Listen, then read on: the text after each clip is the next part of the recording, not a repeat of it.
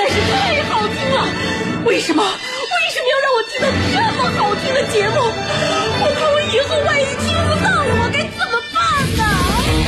安静思考，大声说话，快乐女王香香亲自挂帅，思路勇猛，快乐所向披靡。下午两点钟，娱乐香饽饽，好听不忽悠。我们的生活就是娱乐，我们的世界就是娱乐，我们的生活就是娱乐，我们的世界就是娱乐。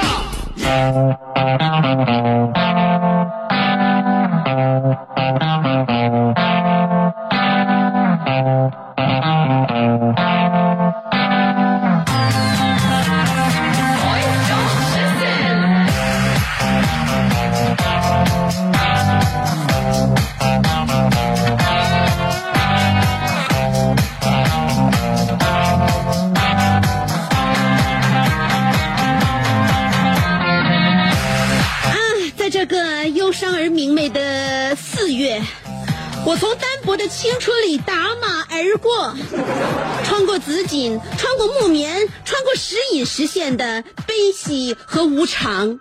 欢迎来收听我们每天下午跟大家一起聊天。说快乐的娱乐香饽饽节目，而我是喜欢诗歌的你兄弟媳妇儿香香。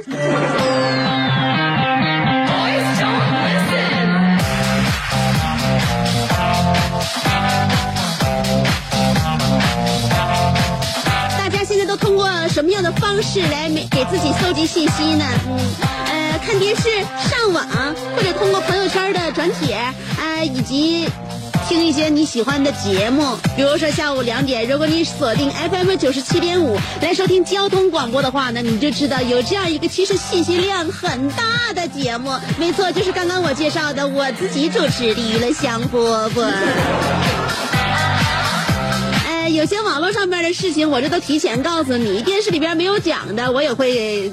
这是亲自口口口头传达啊，呃，比如说呢，在网上可以看到，呃，有很多生活常识，你信息里边也会有人给你发，朋友圈里边可以转载，对吧？嗯、那个还有一些就生活的小窍门，比如说喝啤酒剩下之后呢，啤酒干嘛呀？哎，知道这些生活秘籍的人就会答出来了，啤酒剩下来之后可以浇花呀。可是问题是，当我听到这条新闻，我觉得非常不切合实际，酒哪有剩下的？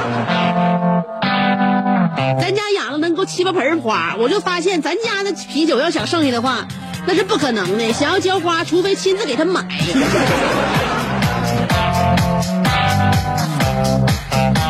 每逢佳节怎么着，胖三斤。所以大家伙轻点的啊，不论吃还是喝啊，在春天的时候，你可知道小树发芽了，那个草也开花了，所以你啊一定要给自己呢有这样一根筋，该穿一些薄的衣服了，给给自己换季了，体型千万不能因此而发发达了啊。呃，但是呢，我告诉大家伙啊，其实人呢都有自己的这股保护能力，自我保护意识是什么呢？就是说，当人遇到一个非常强大的、无法接受的外部刺激的时候啊，没法接受的外部刺激，那那我们的潜意识呢就会选择逃避。怎么逃避呀、就是选择忘掉这件事情，并且让我们逐渐忘了相关的记忆，明白吗？为什么说一孕傻三年呢？因为孕妇要选择哺乳，要选择带孩子，所以说他要忘记相关的痛苦。那么把痛苦忘记之后呢，与痛苦相关的一些周边记忆也就忘记了。所以说呢，就会让我们选择遗忘，形成失忆。一般的病人会有什么表现呢？就病经常你会听到身边有人问你：“我胖吗？”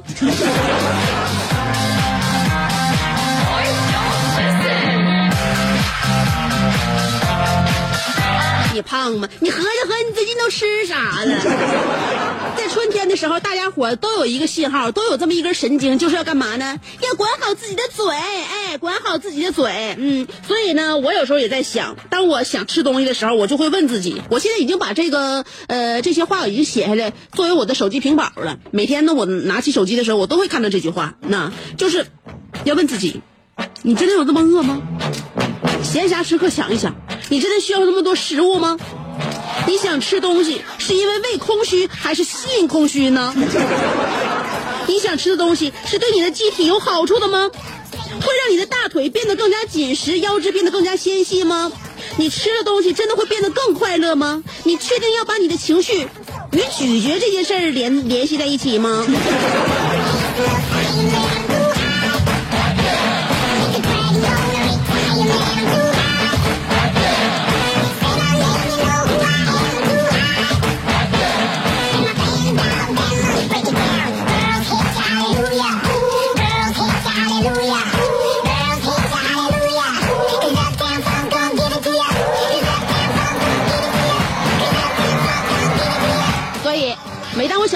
好，那我就会放弃吃这个念头。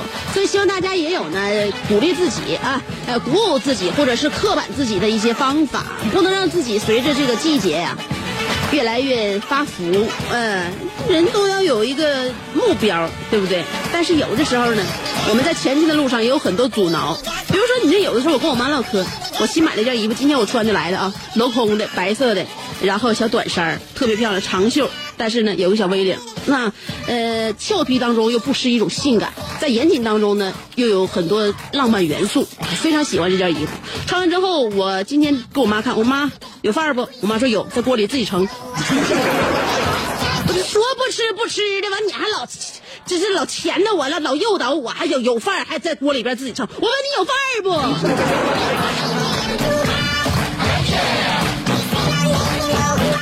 跟我妈是最聊不起一、聊不到一起的人啊，跟别人唠唠唠不到一起呢，还可以不唠，大不了就是老死不相往来。跟我妈唠不了一起，你说怎么整？忍着，控制着啊，还不能爆发。那天我和我妈一起看新闻，电视里边那主持人说了，某少年几天时间用网络赚了十几十万块钱。当时我妈一脸鄙视的转向我说了：“你看看人家几天就赚赚赚了几十万块钱。”接下来主持人又说：“等待他的将是法律的制裁。”鄙视啊，你接着接着鄙视我呀！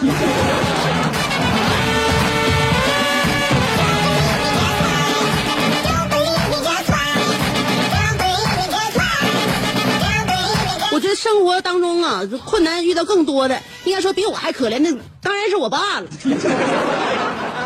有时候我跟我爸聊天的时候，我爸就会说：“我告诉你吧，啊，姑娘，我跟你妈在一起啊，就学让我学会了一种生活方法。什么生活方法？吵架的方法。我你妈这种强硬派的，我告诉你啊，她说一句，我总结了，我就得跟她顶两句。她敢骂我一句，我就顶回她十句。我说爸，你是这样式的吗？当然是这样式的了。但是不同的是，他发出声音，我不发出声音，我是在心心里默默的完成一切动作。我在心里边把这些动作都做完了，然后呢，他自己也知道咋回事了。我这种方式叫做以柔克刚。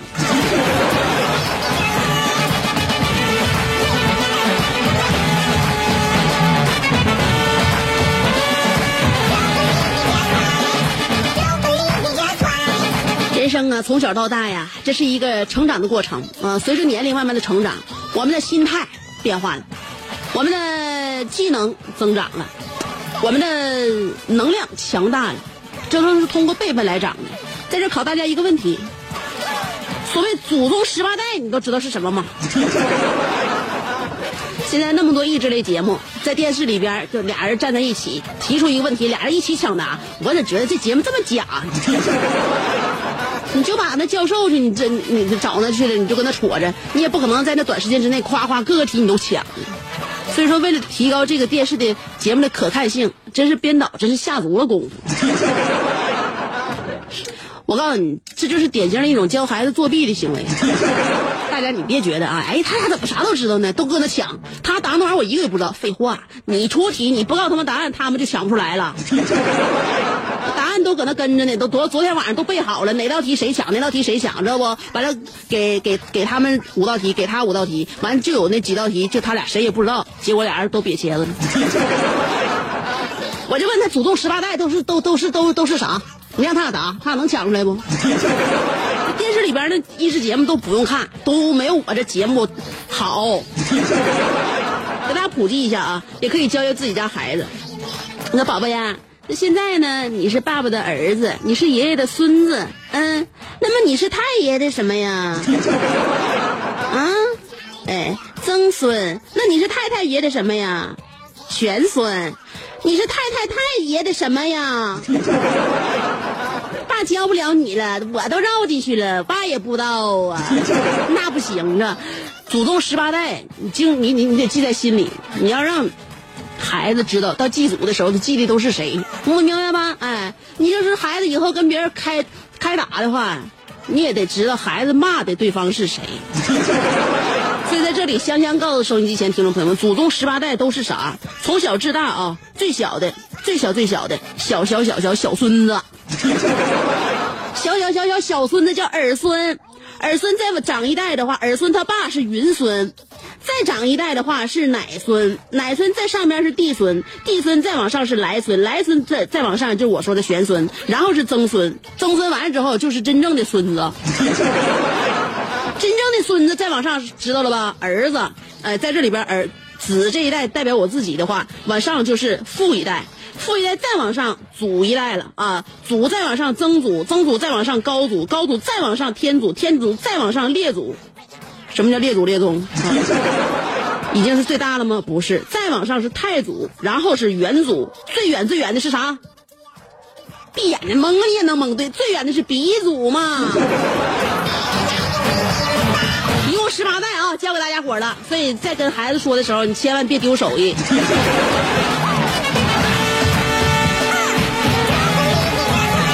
小的时候我就跟我爸妈说过，我说爸妈，那个学校老师都说了，孩子。那个在家里边忍受家暴的话，父母要惩罚孩子打孩子，是对孩子成长能力这这这产生非常大影响。你俩能不能别打我了？他俩说那不行，那从你鼻祖那儿就传下来的家族手艺，怎能丢？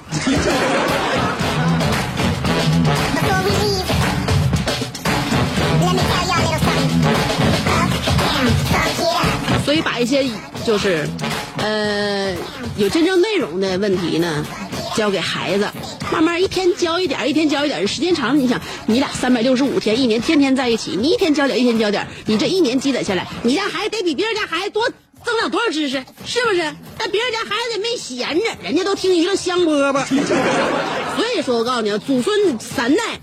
祖宗十八代一起听娱乐香饽饽都差不了，那这节目不是糊弄你们的节目，这是真才实学，对不？你上学上学，老师提问，小孩有的回答，给老师都气个好歹。你像我上小学的时候，那个老师让咱背那个九九乘法表，他说这位同学你站起来背背九九乘法表吧。这家伙自己可能是学完之后自己也没捋户啊，回家爸妈也没帮着复习功课，这小九九老师都教完了，结果上课一考，你考啥啥不会，老师就问了，嗯，呃，三七多少？三妻四妾，老师你别搁那瞎瞎瞎说，我说的是数学，你听听好，三九是多少？三九是魏太，你有个正形啊。那个什么，那个老师在问啊，五八是什么？五八是同城，你还能行吗？我考你最最最最大的那个啊，最大的数啊，九九，九九鸭脖。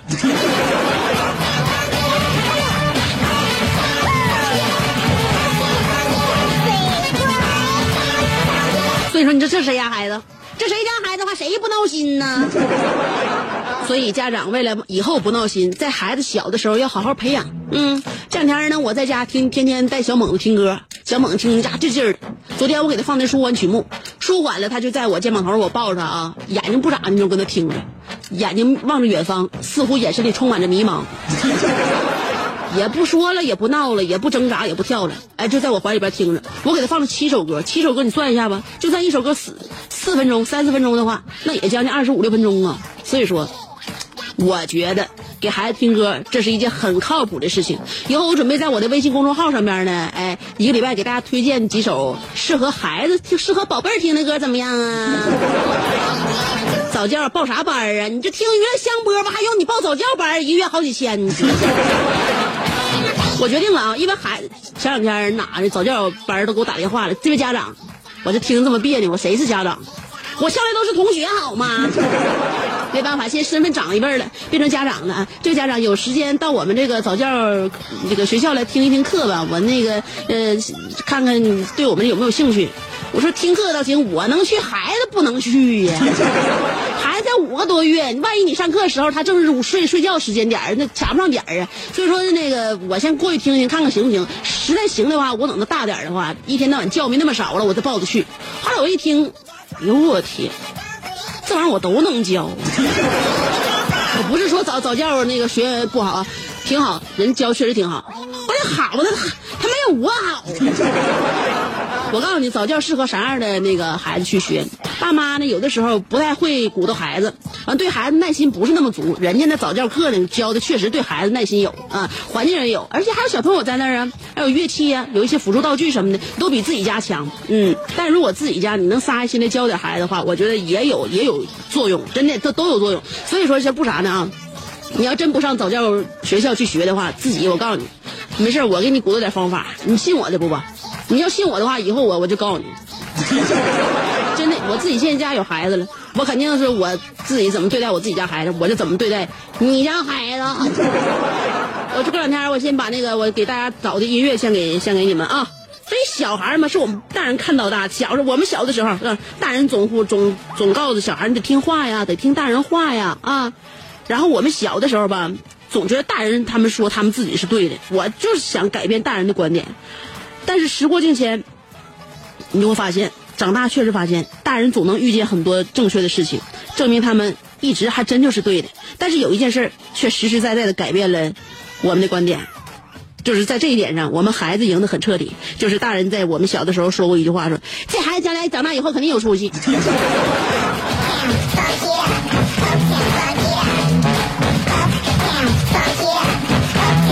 我觉得这句话说出来之后没几个准的。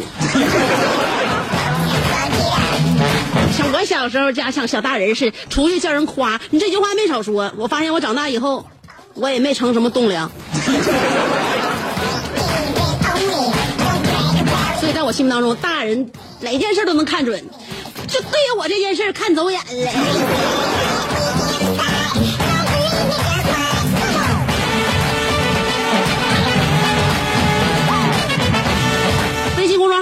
每天我都会把话题发表在上面，当然我们老办法，新浪微博也一样。所以说你不管怎么参与我们的话题，搜索“香香”就可以了。今天我们的互动话题啊，谈一谈自虐。我在我这个微信公众号上都说了，我说人类是一个非常奇怪的生物，非常喜欢在这种这个 就是痛苦当中寻找快感。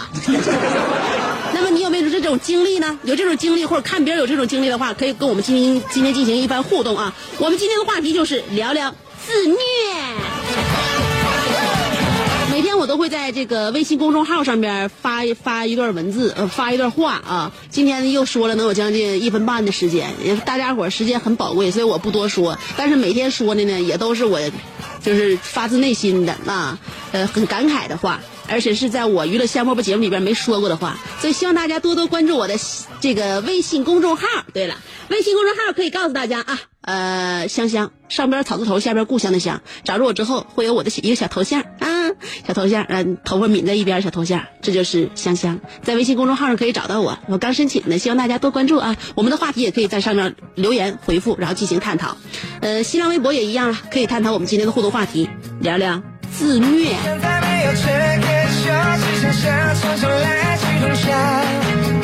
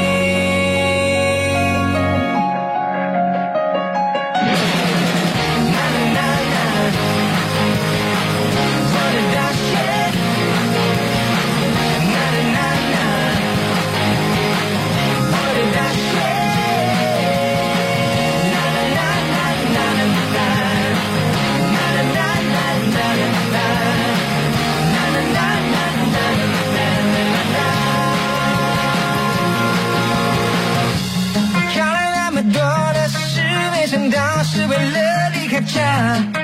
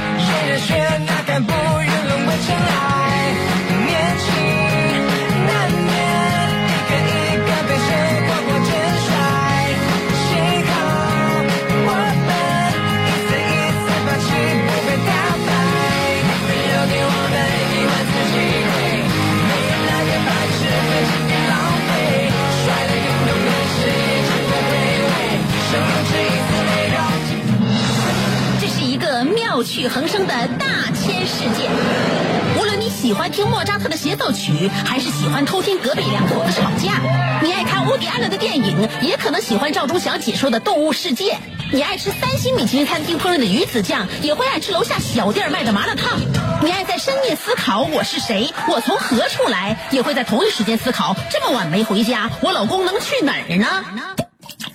我们的生活总是多种多样，但我们笑起来的时候都是开心的模样。我是香香，欢迎继续收听让你开心的娱乐香饽饽。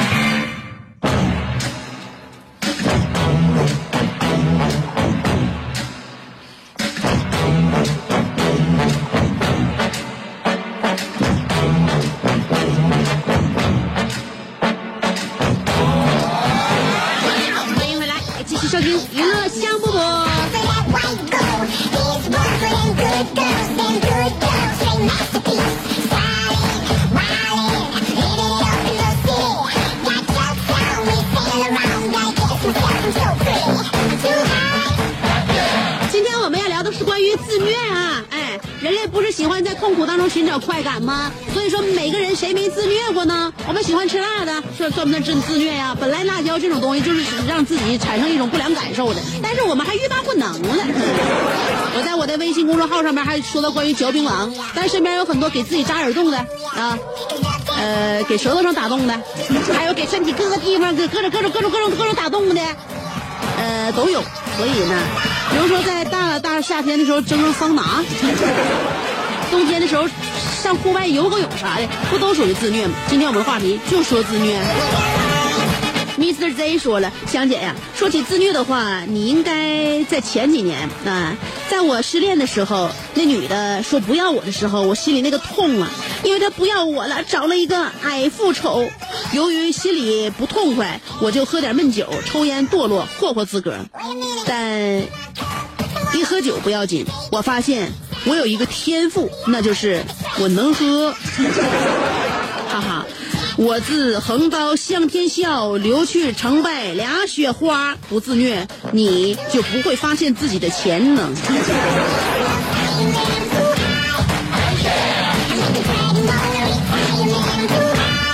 你那雪花纯生的算啥呀？要是留去成败老雪花的话，那我觉得你还能有点实力。李万才说了，嗯呢，现在大葱八块钱一斤了啊！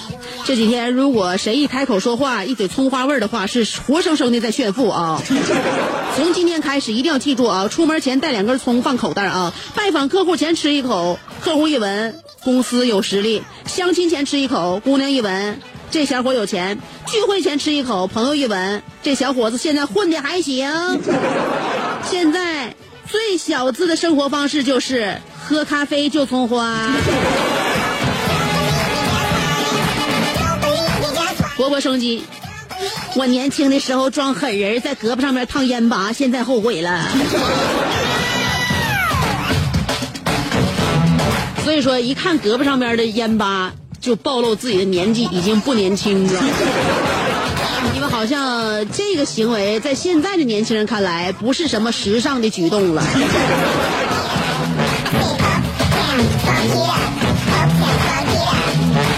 戴维洛奇说了，每个人都有自虐的倾向，或多或少。我是比较轻的那种。洗澡的时候，一盆凉水从头浇到脚底；爬山的时候，在自己的包里放八块砖头；看肥皂剧，跟电脑下棋，拔白头发，带出一颗颗小肉珠，揪那个揪刀枪刺儿，手指淋满鲜血。不聊了，是该用脑袋。刚刚撞大墙的时间了。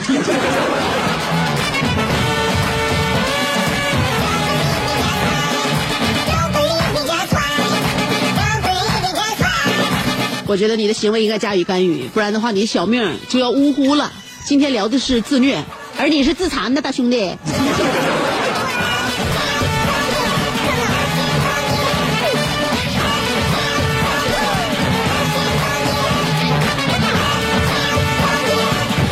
说了，关于自虐呀、我是一个非常爱惜自己的人啊，自虐也没有摧残自己身体的习惯，顶多就是出去大吃一顿，呃，把自己撑得难受巴拉的，然后再整两瓶老雪给自己干迷瞪。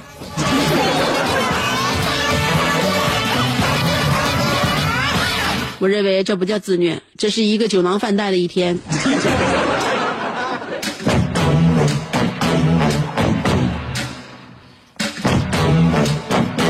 游魂说了，抠指甲算不算自虐？这家伙抠的手指甲都抠掉了，一片一片血丝呼啦的。不说了，赶紧拿点纸止血。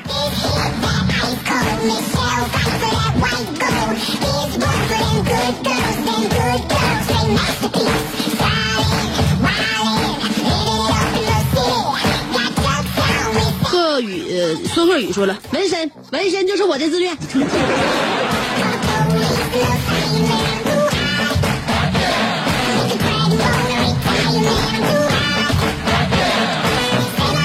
我觉得纹身应该不算自虐呢，自虐呢，这是一种就是目的不是很明显的一一个事儿。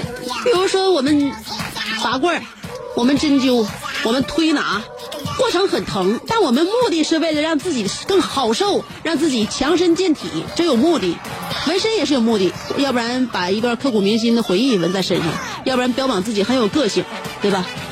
真正的自虐是没有目的。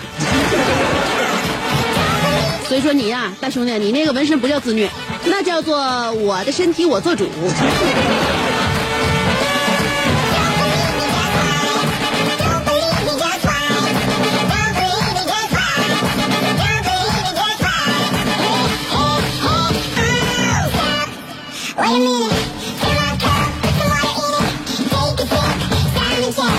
异想天开说了，我媳妇叫我减肥。说比那个非说什么辟谷减肥比较好，不让吃饭一个星期，我可以忍了。但叫我辟谷之间吃酵素等营养品，这味道简直就是吃墙皮磨成的粉末冲水的味道。这个味道是我这辈子都忘不了了，实在让我受不了，太难吃，太折磨我了。这就是自虐呀！虽然是瘦了十几斤，但是反弹的更猛了。我可以再辟谷，但打死我也不吃酵素。真正的酵素其实是有味儿的，你想啊，呃，蔬菜水果发酵出来的提炼出来的酵素，它怎么能没味儿呢？所以你喝那玩意儿，我怀疑你媳妇给你喝的是啥？大哥呀，有的时候家里边的人也得防备防备呀。你记得潘金莲这个人吗？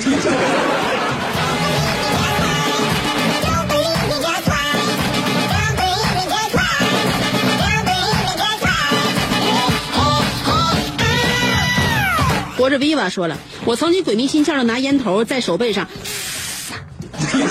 那种感觉谁是谁谁知道，就是这个 feel 倍爽。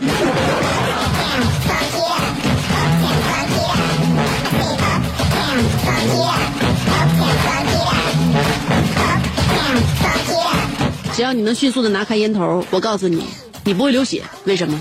你知道在烤肉的时候，先烤这个肉的。就是四面会有效的锁住水分和油脂吗？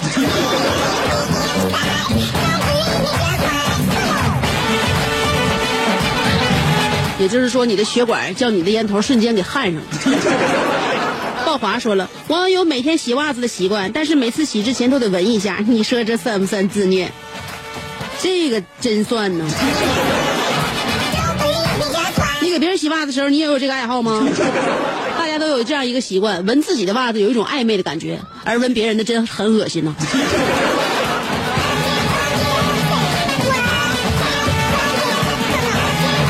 瑞卡都说了，我不痛快了就出去跑步，跑个五公里、十公里的，算不算自虐？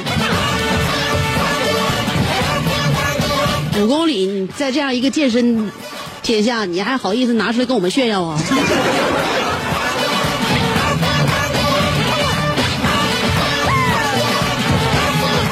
这小姑娘们，哪天逛街出去这一趟不得走个十几公里啊？五公里就别别拿这说了啊，上不了台面的这个数字，你来看一下新浪微博。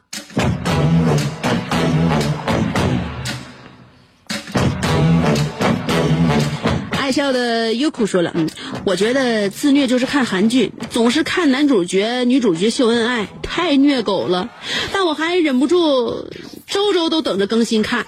自虐呀！对了，香姐，嗯，你一共读了我两回评论，呃，两回念我的名字都不一样。那个是赫的英文，呃，香姐下回还是直接读字母吧，H Y U K。你就自己给我发微那个发那个啥微博评论，我给你念 H Y U K，我明明感觉是一个组合的名字。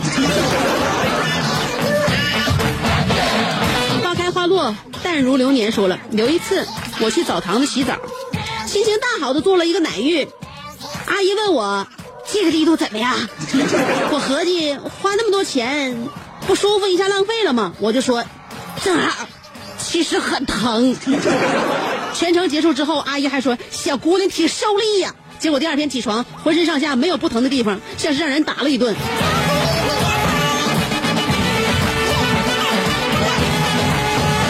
钱花的，我告诉你，有时候花钱呢啊，呃，得到最好的产品，这是我们想要的。但是有的时候，你要花这种人力的钱，对方要是百分之百的给你用力的话，你未必是你想要的结果。小航说了，这是一个悲惨的故事，发生在昨夜。我光脚穿拖鞋踢门上了，结果就是今天上午的所有行动只能单脚跳。这个故事告诉我们两点：第一，千万别在假期的最后一天受伤，还要妄想请假，你的领导只会认为你是玩疯了，不想来上班。二，脚千万不能，呃，脚千万别碰水，要不然收音机前的小伙伴们记住吧。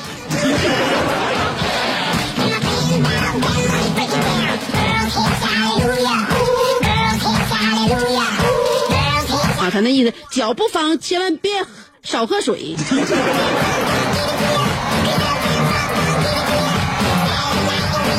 宇宙人说了，香姐，我发誓在这个炎热的夏天，我要穿上热辣的小短裤，争霸啤酒节。当然，我要穿上小短裤，而且是热辣版的，一定要身材好。那么问题来了，香姐，今晚的煎饼果子，我是加一个蛋还是加两个蛋呢？这个问题虐得我好心痛啊！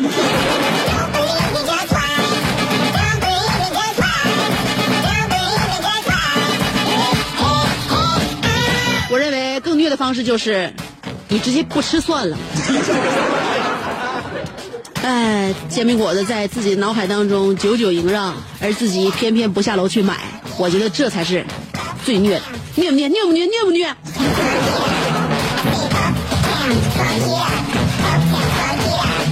阿内尔卡说了，李宗盛在《阿宗三件事》里曾经唱：“我写歌有时快，有时慢，有时简单，有时难，有时心烦，有时不知该怎么办。”艺术创创作就是自虐，在创作不下去的时候，自己还要在脑海里继续开着挖掘机，对，以枯竭的灵感进行深度挖掘，太累了。先不说了，我得给我媳妇洗袜子去了，要是洗不干净，她真削啊。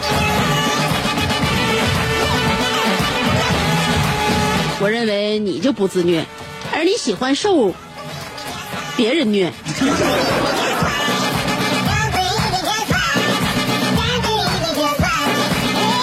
Alex 说了，香姐，我最自虐的一件事情就是，我对每一个我喜欢的还向我表达的人说，对不起，我不喜欢你，以至于我现在一直单身。我就是喜欢这种不喜欢我的人。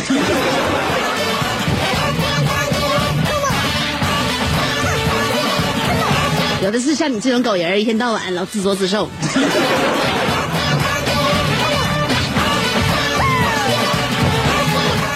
林雨夜夜说了，我呃，直到现在，我右手虎口附近还有一块我咬的牙印儿。哎，快中考了，只有晚上听重播。朋友，现在晚上没重播，我们玩真的，一天就一回。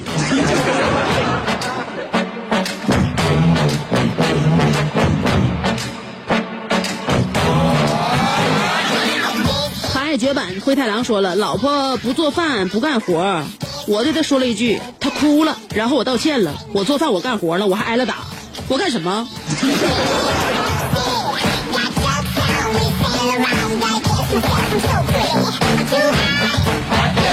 你这叫没有正确判断你媳妇的实力。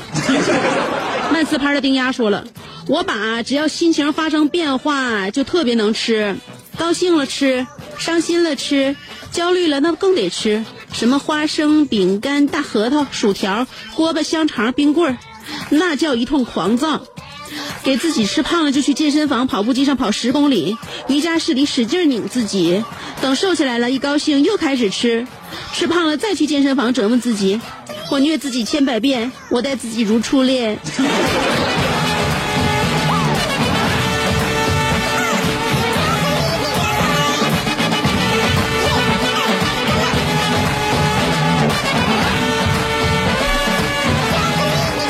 我觉得你这种虐的方法很好。减肥是为了什么？减肥是为了吃饭。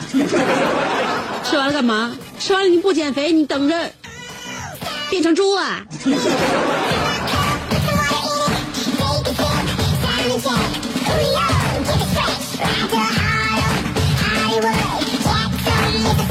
唯爱 GK 说了，自虐就是眼睛坏了还要坚持评论香姐的微博，好感人的说。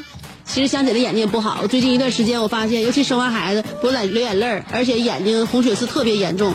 嗯，隐形眼镜闲没事还总往下掉。我要戴框架眼镜吧，我都感觉开车的时候总总要刮别人的车，下楼梯的时候总要倒。所以我戴隐形眼镜时间太长了，以至于我现在眼睛实在是不行了。有朝一日我就想，香姐要但凡离开直播间，告别话筒，不再做娱乐香饽饽了，不是因为别的，肯定是因为我眼睛受不了了。说真的，我没骗你，所以大家伙一定要爱护自己的眼睛。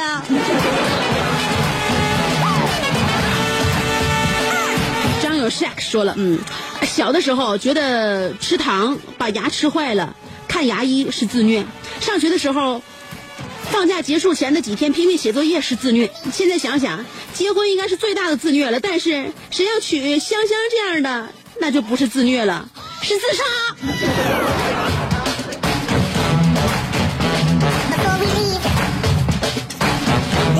不要把事情说的那么绝对嘛，有很多自杀也能未遂的。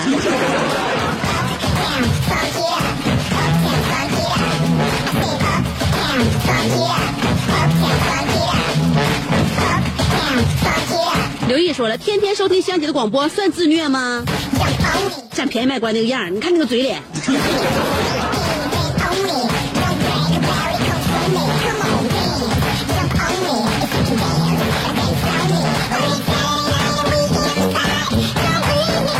捷达车里的蒙头人说了，以前跟女朋友吵架了，给我气坏了，还不敢打他，就一拳狠狠的砸在他身后的墙上，顿时手后背肿了起来，给我疼坏了。但是我仍然面无表情。想知道结果吗？她现在是我的媳妇儿。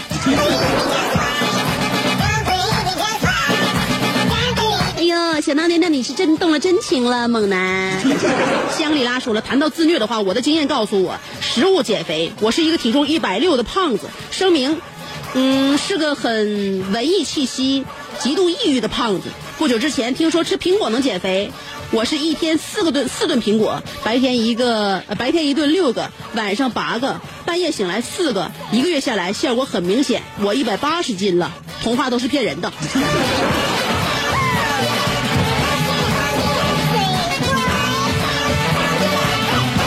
洛奇说了，每天放这种音乐不是自虐吗？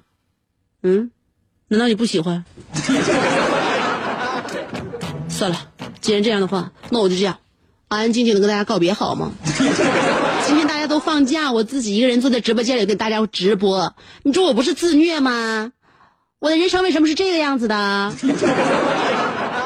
所以明天我的心情能好一点点，因为明天我上班，哎，你也上班。我们大家一起上班，大家伙忙里偷闲的时候，如果你上班还能收听娱乐香饽饽的话，那我会更加努力的，更加用心的。所以明天下午两点约约吗？呃，趁月不放了，正儿八经的放一首歌跟大家伙告别，还是这首歌曲，那还用我介绍吗？你听一听他气势和他的气场。